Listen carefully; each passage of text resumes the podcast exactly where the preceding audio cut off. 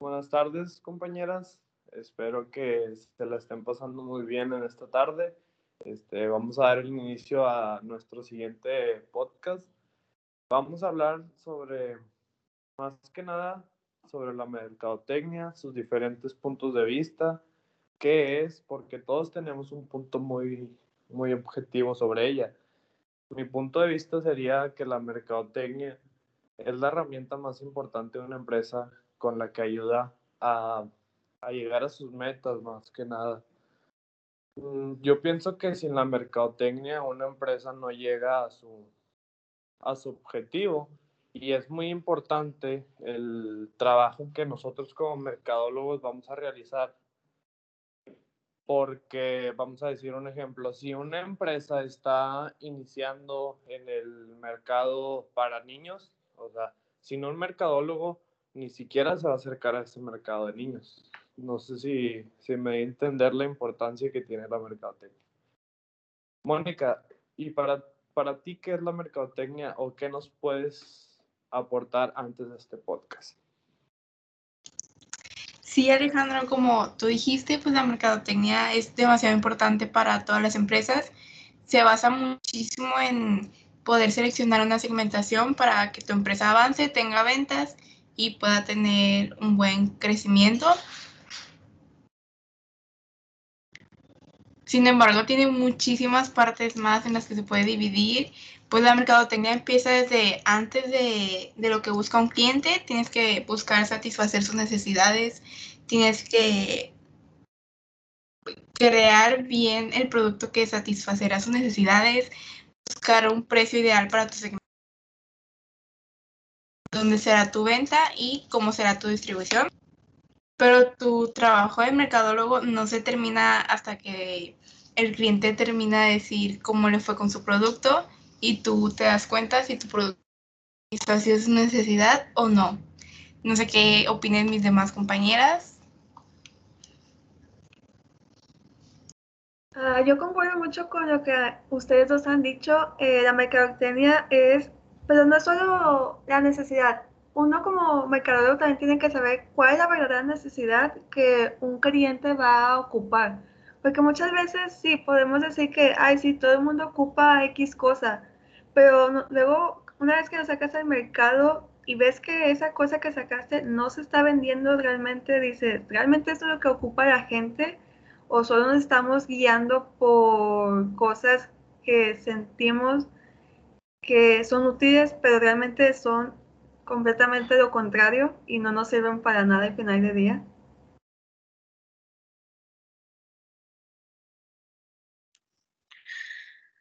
Sí, exacto, tienen razón, como dicen, es importante tener en cuenta las necesidades y lo que quiere el cliente y es por eso también que cuando nosotros queremos mandarle el mensaje que queremos pues mandar, Em, tenemos que asegurarnos que no se sientan presionados o que se sientan mal por si no compran este producto o que siente que es muy agresivo, hay que hacerlos sentir cómodos con como enviamos el mensaje y vendemos el producto que queremos vender, hay que hacerlos sentir como que son somos amigos, son amigos del producto.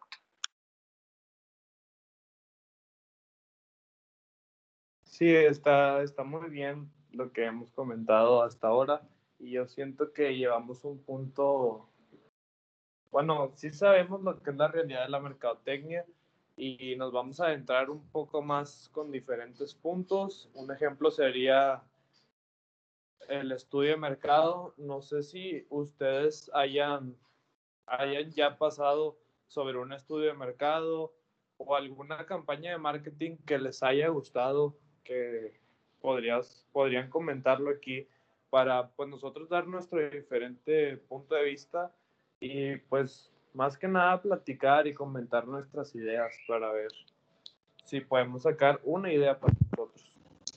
Sí, de hecho los mercadólogos tienen que investigar sobre sus mercados que quieren segmentar y la competencia. Tienen que tomar muy en cuenta el producto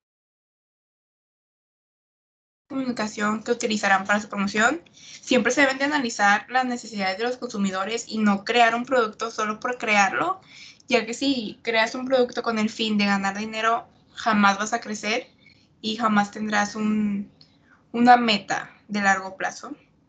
Siempre hay que ver las preferencias de tus, de, de tus segmentos, sus gustos, sus deseos, hábitos y costumbres. También debes tomar mucho en cuenta que todo esto se actualiza un niño va a cambiar de gustos cada mes.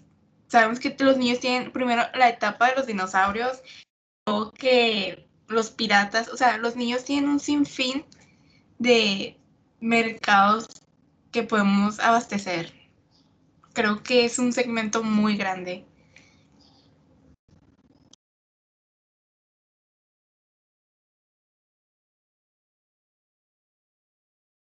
Pues un ejemplo de un producto que pues la verdad es que no servía, pero tuvo muy buena campaña publicitaria fue el Fidget Spinner.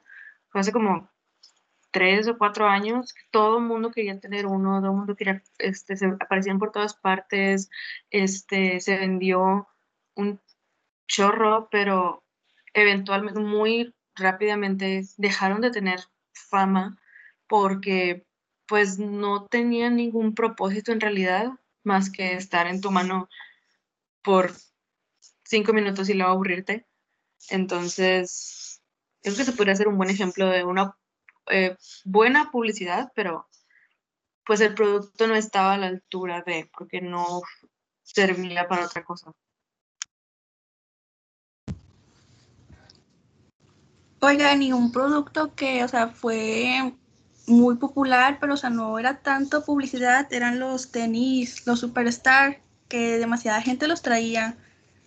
Pero yo no veía así como anuncios publicitarios sobre los Superstar, pero o sea, como que la misma gente hacía la publicidad. ¿Sí se acuerdan de eso? Sí, que pues, es, pues, sí, fue, porque es muy buen producto y es este, los zapatos son muy buenos, pero no necesitaban vaya, ellos solo, eh, solo necesitaban la publicidad que el público en sí estaba haciendo entre ellos. Entonces eso, eso estuvo muy padre.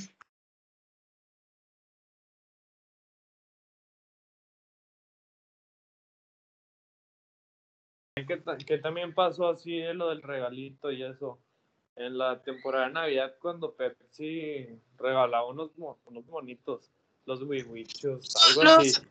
Wichu. Sí, o sea, esos también en su, en su debido momento tuvieron mucha fama.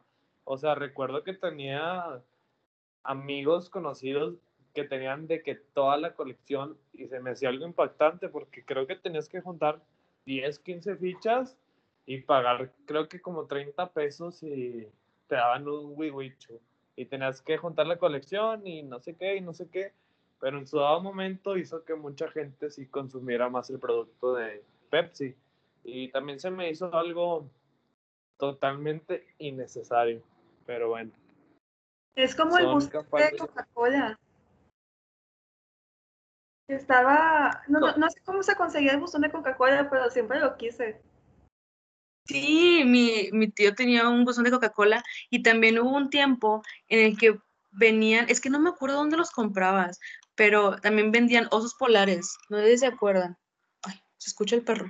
Sí, yo, yo tengo uno. Sí, yo, yo, tenía que grababan, que, que grababan, ay, Más que promoción a los clientes fue una competencia con su mayor enemigo, que es Coca-Cola, porque Coca-Cola tiene sus productos navideños, que todos sabemos del osito polar, el buzón, pero en ese momento Pepsi sacó los Wiwichu, entonces ambas tenían que, tenían la mecánica de juntar cierta cantidad de fichas y además agregar una cantidad de dinero y te llevabas un producto coleccionable, se podría decir. Y quieras o no, pues eso ayudaba mucho en sus ventas. Ayudaron mucho en sus ventas en ese tiempo. Y fue una buena manera de promoción. O sea, por mi parte, yo aún extraño esos productos y si volvieran a salir, yo compraría aunque ya no tome soda. No sé ustedes, compañeros. Sí, es que Pepsi, y bueno, ignorando el caso de, ignorando el caso de, de Kendall Jenner cuando estuvo con Pepsi, Pepsi y Coca-Cola tienen muy buenas campañas publicitarias, más que nada Coca-Cola, porque pues eso yo, yo recuerdo en el tiempo en el que salieron esas campañas, la de los osos polares, la del buzón y eh, todos esos que todo el mundo quería comprar, eh, ¿cómo se dice?, productos Coca-Cola para llevarse esto, porque creo que eran, no sé, te compras, creo que eran, no sé, cinco botellas y te, cinco botellas de tres litros de Coca-Cola y te regalaban el buzón, algo así y todo el mundo quería el buzón, todo el mundo quería los, los osos polares. Entonces, pues vendieron millones y millones y millones de productos.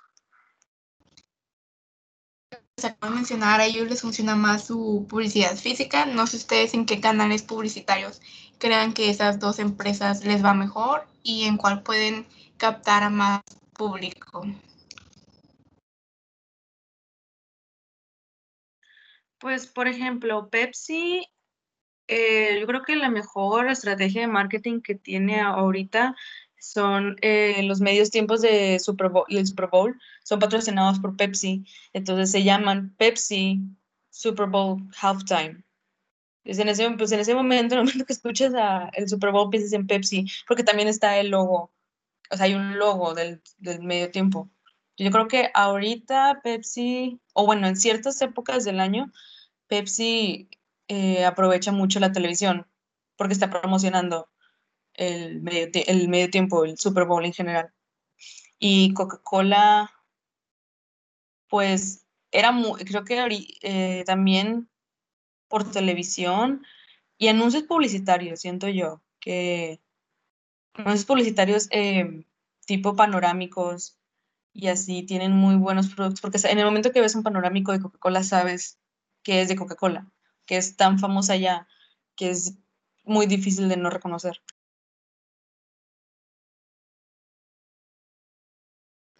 Sí, la verdad yo siento que ya son un producto muy, muy segmentado en, en nuestras vidas porque en realidad la Coca-Cola la vamos a ver toda nuestra vida y la hemos visto toda nuestra vida, entonces siento que hasta sin publicidad se, seguirían vendiendo casi las mismas cifras después de toda su publicidad. Y la verdad sí fue un producto, se podría decir, mágico porque hace que, a pesar de que te hace demasiado daño y a través de investigaciones y dicho por doctores y lo que quieras, la gente la sigue consumiendo. Este, no sé qué haya sido, cuál haya sido el truco, pero es un tema muy interesante. Esas dos campañas que se deberían de investigar más adelante y lo podíamos platicar también, porque siento que tienen muchos puntos de vista y todos, vamos, todos lo vamos a ver de una manera objetiva y podemos sacar muy buenas conclusiones y nos va a ayudar más que nada en, en nuestra carrera de mercadólogos y en dado caso en nuestro trabajo como publicitarios. Creo que al final de cuentas, eh, tanto Pepsi como Coca-Cola son, son buenos ejemplos de el poder que puede tener la mercadotecnia, ya sea para bien o para mal, con, los, con las campañas que fracasan y las campañas que son exitosas, eh, pues, muestra el poder que tiene la publicidad de persuadir al público a que quieran u odien un producto. Y pues es, una, es este, una buena lección que nosotros como mercadólogos, futuros mercadólogos, tenemos que tener en cuenta, que al final, que, que sí, sí podemos crear una impresión en un público y hay que ser muy, muy cuidadosos con cómo lo, los mensajes que, que mandamos. Y pues con eso concluimos con nuestro podcast. Muchas gracias a todos los que nos escucharon. Sigan cuidándose, estamos en medio de una pandemia eh, y estén seguros y que tengan una buena vida. Adiós.